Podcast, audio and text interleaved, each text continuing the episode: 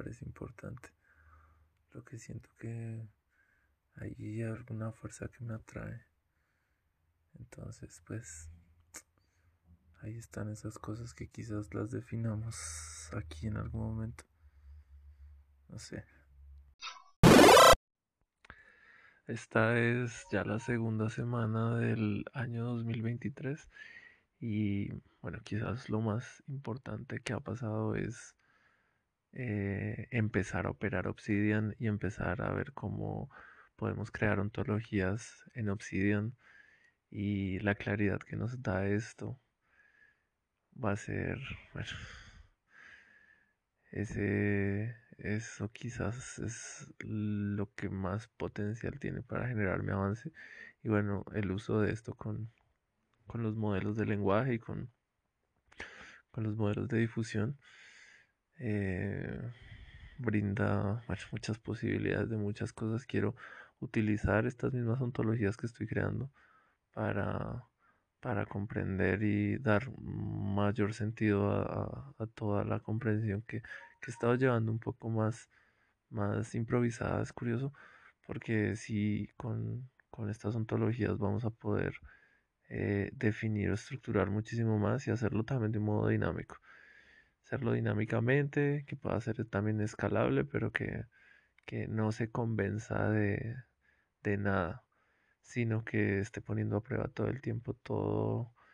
Em, además, porque es una ontología del ser, entonces eh, todas las experiencias o las principales que pueda yo estar desarrollando las puedo estar eh, experimentando o bueno de distintos modos y bueno también mucho aquí no se puede experimentar pero sí se puede mm, se puede eh, validar por medio de cómo esas construcciones nos acercan y nos generan resultados eh, positivos o, negativos. Es una cuestión ya mucho más intuitiva, mucho más subjetiva, pero bueno, el punto importante que quería decir acá también es que no quiero utilizar estos podcasts para, para crear información de, de paso, o sea, más bien quiero pensar lo que quiero decir, es improviso, pero no no absurdamente como es en lo que está pasando en este preciso momento, ¿no?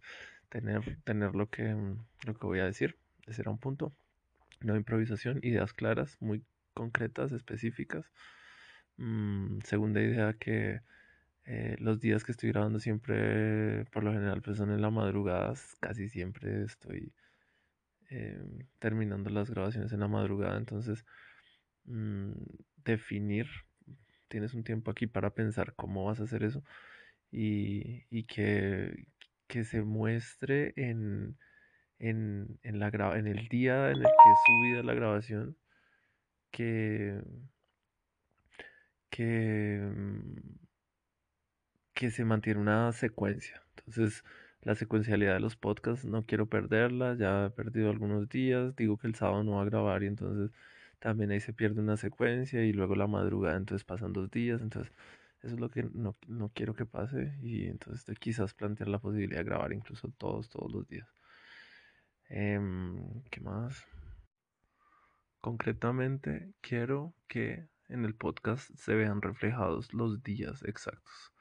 Entonces, no vamos a tener sábados que no, no vamos a tener días que no, vamos a grabar todos los días, vamos a tener eh, una metodología muy precisa en la cual vamos a hacer más micro, micro podcast. Y me gustaría muchísimo publicar antes de las 12 y empezar el siguiente día. Así me parte el día y así sea mi adaptación al sistema. Me adapto al sistema y me nutro del sistema también.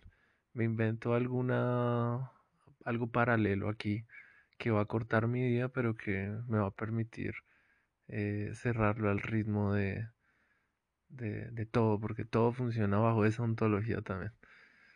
Aunque mi día termine a las 5 de la mañana, eh, no la grabación y no la cuenta y no todo. Entonces, juguemos con eso de, de un modo que, que, que sea fácil de comunicar y que al mismo tiempo me sirva a mí para, para hacer sinergias. Y bueno, sobre la guanabitud uno podría pensar que existen dos caminos, ¿no? Un camino en el que la persona se identifica con algo, o sea, empieza a ver algo como bueno o ideal y quiere acercarse a eso. Eh, y por otro lado, la persona simplemente siendo y en ese ser descubriendo pues lo que le atrae y lo que no le atrae.